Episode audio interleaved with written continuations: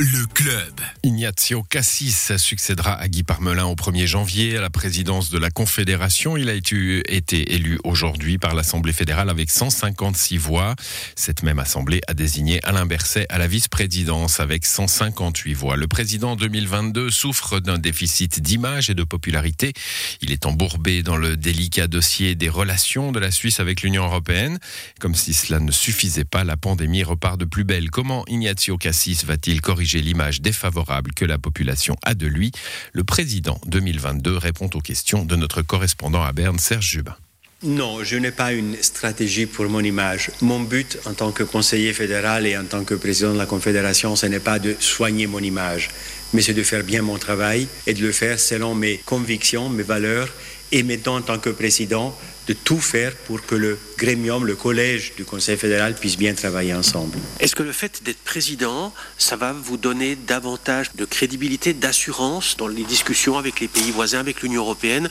Ou est-ce qu'à l'inverse, c'est peut-être plus facile lorsqu'on n'est que ministre des Affaires étrangères et qu'on peut s'appuyer sur un autre président? Être président signifie avoir des portes ouvertes pour les chefs d'État, pour les chefs de gouvernement ce que je n'ai pas en tant que conseiller fédéral ministre des Affaires étrangères.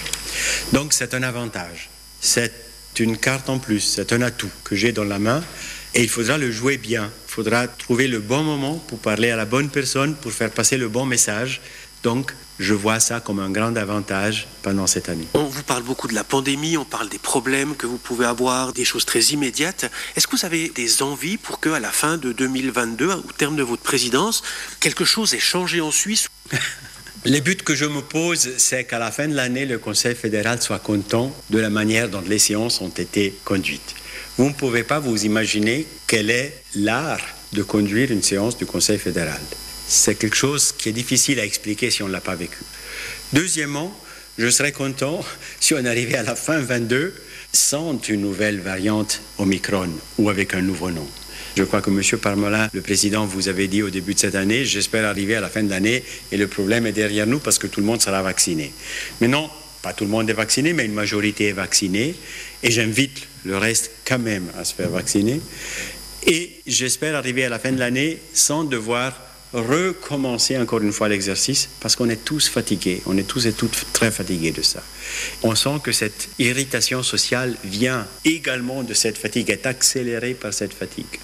Troisièmement, évidemment que je serais très content si nous arrivions à nous entendre sur un agenda commun avec l'Union européenne pour voir comment le voyage continue. Pour le reste, moi je suis très content de mon département.